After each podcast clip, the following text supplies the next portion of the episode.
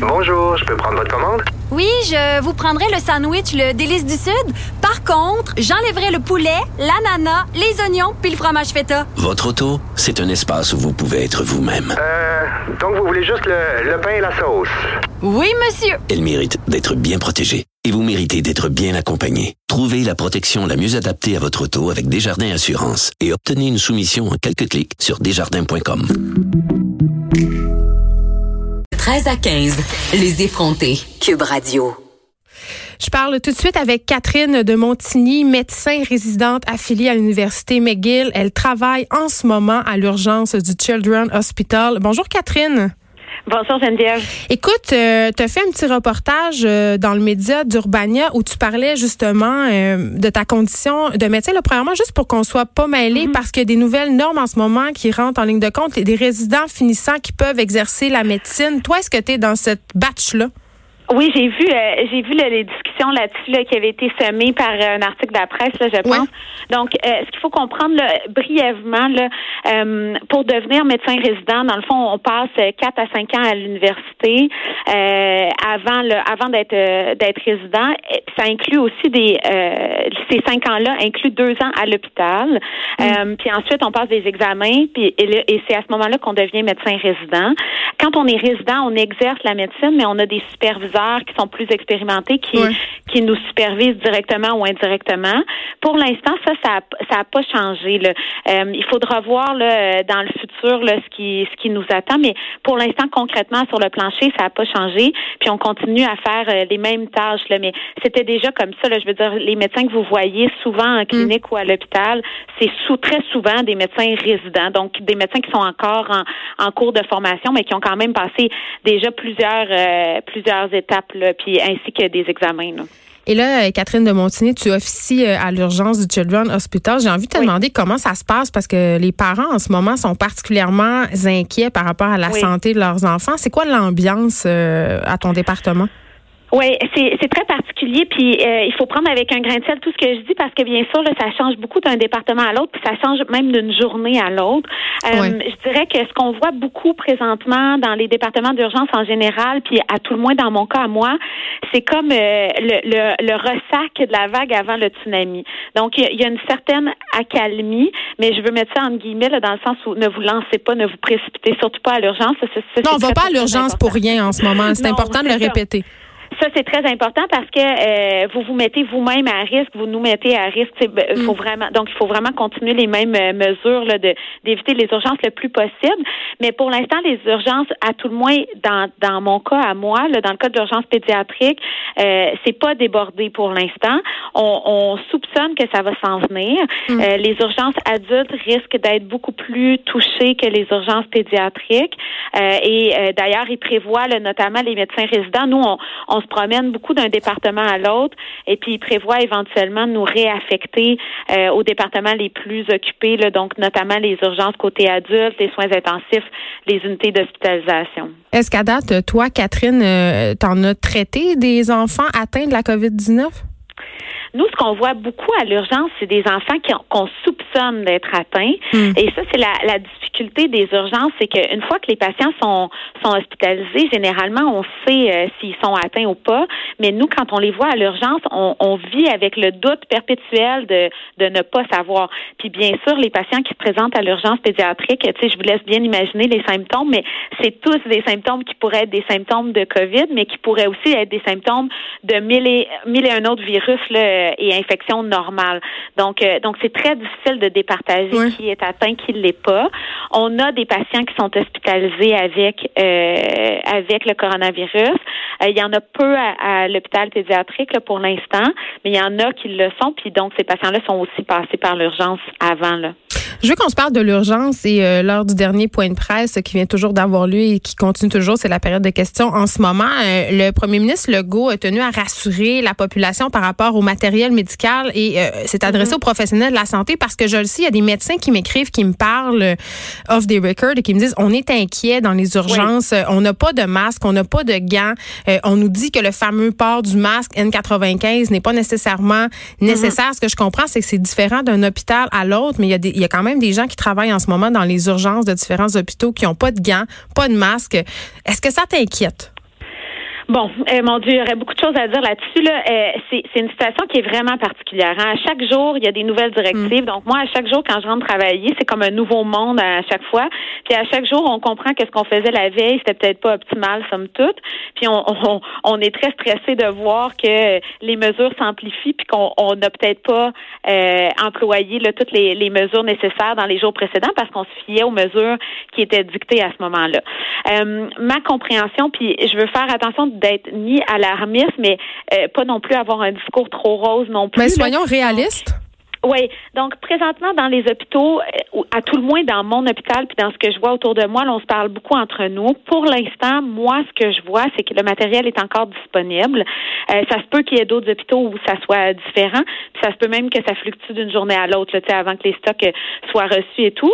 Pour l'instant, nous, on n'en a pas manqué, mais on peut très bien imaginer euh, qu'il va, qu'on va potentiellement en manquer. Là, ça, c'est très facile de voir qu'avec la rapidité avec laquelle on utilise le matériel, Mm. Euh, c'est très inquiétant de, de, de percevoir qu'on pourrait facilement en manquer.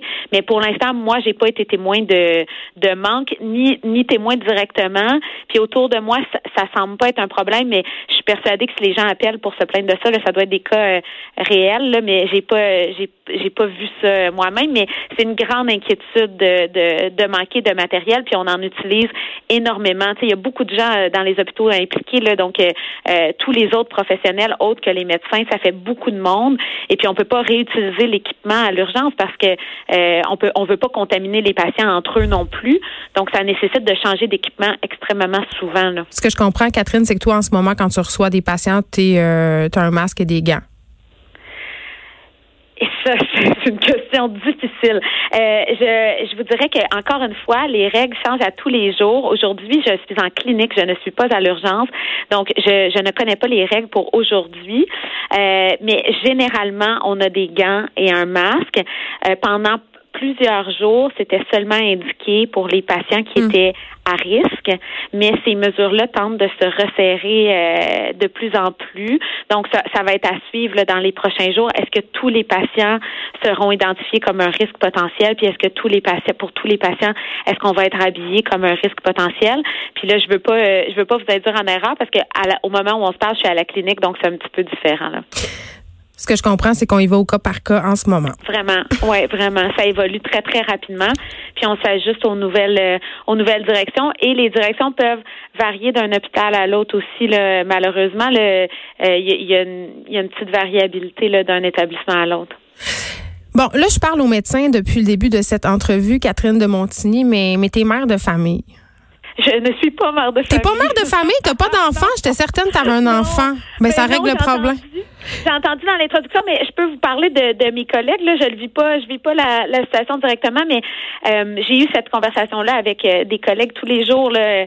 Euh, bien sûr, tout le monde est stressé de rapporter du. Oui, mais toi, tu vis-tu avec quelqu'un? T'as-tu peur de ramener ça chez vous? Comment, comment tu vis ça? Moi, je, ne, je vis seule et j'évite soigneusement de voir tous mes proches. J'ai mis mes parents en quarantaine au chalet. OK. J'ai arrêté moi-même d'aller au chalet pour être pour être certaine de pas les de pas les contaminer. Mais c'est plus facile, bien sûr, dans mon cas, parce que j'ai la possibilité de, de faire ça. Drôlement plus difficile quand on vit euh, toute la famille ensemble. Mais qu'est-ce qu'ils font, euh, les médecins qui travaillent avec toi, qui ont des enfants, et ils doivent, ils doivent avoir peur en ce moment? Je, je vous dirais que bah, c'est c'est un c'est un des sujets qui se discute beaucoup là, euh, bien sûr. Et puis je vous laisse imaginer aussi qu'il y a, il y a certains médecins dont les enfants sont malades. Ben Donc là, c'est un niveau de crainte là, vraiment euh, exponentiel. Euh, Puis ça, il y en a beaucoup, hein, parce que personne n'est à l'abri d'avoir un enfant malade à, la maison. Là. Euh, il y en a plein qui ont des, des, problèmes chroniques, tout ça, qui et souvent les deux parents sont médecins. Donc ça met vraiment dans une position très difficile là, où les deux parents continuent à travailler.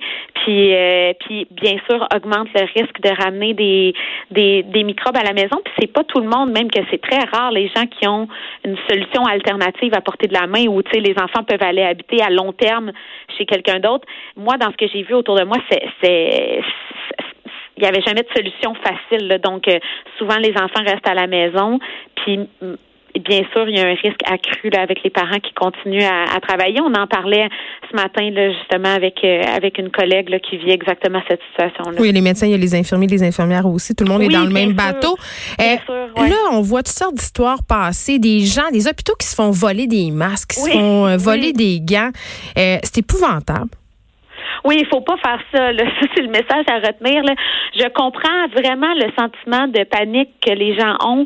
Euh, il y a beaucoup d'informations qui circulent. Ça, ça génère énormément d'anxiété. Mm. Mais il faut comprendre que les masques puis que les gants que vous portez à la maison, c'est, c'est non seulement ça gaspille des stocks dont nous on a vraiment besoin, euh, mais d'autre part, c'est, c'est tout un art euh, de, de vraiment porter tout l'équipement médical pour se protéger. Oui, il y a toute une technique pour enlever des gants là pour pas se contaminer. Exactement. Donc, j'en vois là, partout autour de moi, parce que moi aussi, là, je vais faire mon épicerie une fois de temps en temps, là, puis je vois les gens avec les masques, les gants, je vous vois tous vous contaminer des, des dizaines et des Ils dizaines se touchent le visage plus même. Ben oui, c'est ça. Fait que ça, ça sert vraiment à rien. C'est complètement délétère, puis ça vous donne un sentiment de fausse sécurité. En plus, les gens se lavent pas les mains quand ils ont des gants. Donc, vraiment, là, ça, ça nuit à tout le monde. Puis nous, ça nous nuit parce qu'on en a besoin de, de cet équipement-là. Puis on a besoin qu'il soit porté comme il faut. Donc, mais, mais vous vous aidez pas. Là. C'est pas juste parce que je veux garder des masques pour nous. C'est vraiment parce que ça, ça ne fonctionne pas. La, la façon dont c'est utilisé par le grand public, ça fonctionne pas du tout. Là. Et les gens qui mentent en ce moment au personnel hospitalier? Oui, ça, on le voit aussi beaucoup. Vous en êtes témoin? ça, c'est ça, c'est vraiment atroce, là, parce que euh, faut comprendre que le personnel hospitalier, là, puis j'inclus vraiment tout le monde là-dedans, les préposés, les infirmières, les gens qui font le ménage et tout, on, se met tous à risque beaucoup accru en allant travailler. C'est très stressant. Je vous laisse imaginer le, le stress dans lequel le reste de la population vit présentement, mais imaginez tous les jours franchir les portes d'un hôpital avec tout le monde qui tousse partout. Euh, c'est hyper stressant, puis de rapporter ça ensuite à la maison, comme on en parlait aux enfants, aux proches et tout. Mais, mais imaginez si en plus les gens mentent sur leurs symptômes. Puis là, ben, comme on disait, jusqu'à tout récemment, ça va peut-être changer, mais jusqu'à tout récemment, les mesures de protection qui sont adoptées par le personnel sont différentes selon les symptômes que les gens mentionnent. Donc, c'est important de le dire. Oui. C'est ça. Faut vraiment le dire pourquoi on est là. Faut le dire qu'on a fait de la fièvre. Tu sais, c'est pas c'est pas le moment de d'arranger la vérité. Comme Mais les gens ont peur de pas se faire soigner ou d'être soignés différemment. Je pense que c'est ça en ce moment qui est à la base de, ben, ce mensonge-là.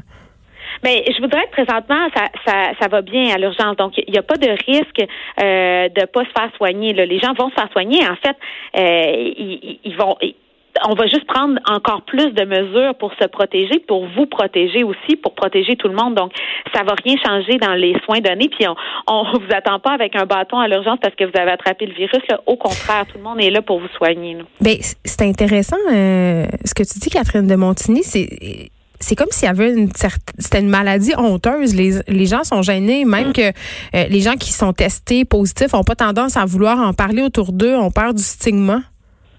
Oui, je pense que ça vient aussi du fait qu'initialement, on a beaucoup mis de l'emphase sur le fait que les cas arrivaient de l'extérieur. Puis là, les gens étaient vus comme une espèce de vecteur qui, qui, puis par leur faute, le virus allait se transmettre. Mais on est dans, dans on est dans le cadre d'une pandémie mondiale. Donc, on, on s'attend à ce qu'il y ait un, un, fort pourcentage de la population qui soit atteint. Mm. Puis de la part du personnel hospitalier, il n'y a pas, il y a pas de stigma. Là. On, on vous regarde pas avec des yeux méchants quand vous arrivez avec le virus. Là, bien au contraire. Mais je comprends qu'il y a un peu ça dans l'imaginaire populaire ça va falloir que ça change parce qu'on s'attend à ce qu'il y ait un fort pourcentage de la population qui soit atteint. Il y a de la transmission euh, communautaire en ce moment qui est commencée, donc c'est difficile de pointer du doigt un coupable, c'est ce que je comprends. Oui, exactement. Puis ça fait longtemps qu'elle se passe la transmission euh, communautaire. Là. Catherine de Montigny, merci. Je vais vous laisser retourner à vos patients, médecins résidents affiliés à l'Université McGill qui travaillent en ce moment à l'urgence du Children's Hospital. Tu fais de la clinique aujourd'hui, mais merci au nom de tous les Québécois de prendre soin de nous. Merci à vous. Bonne journée. Bonne journée. Les effrontés.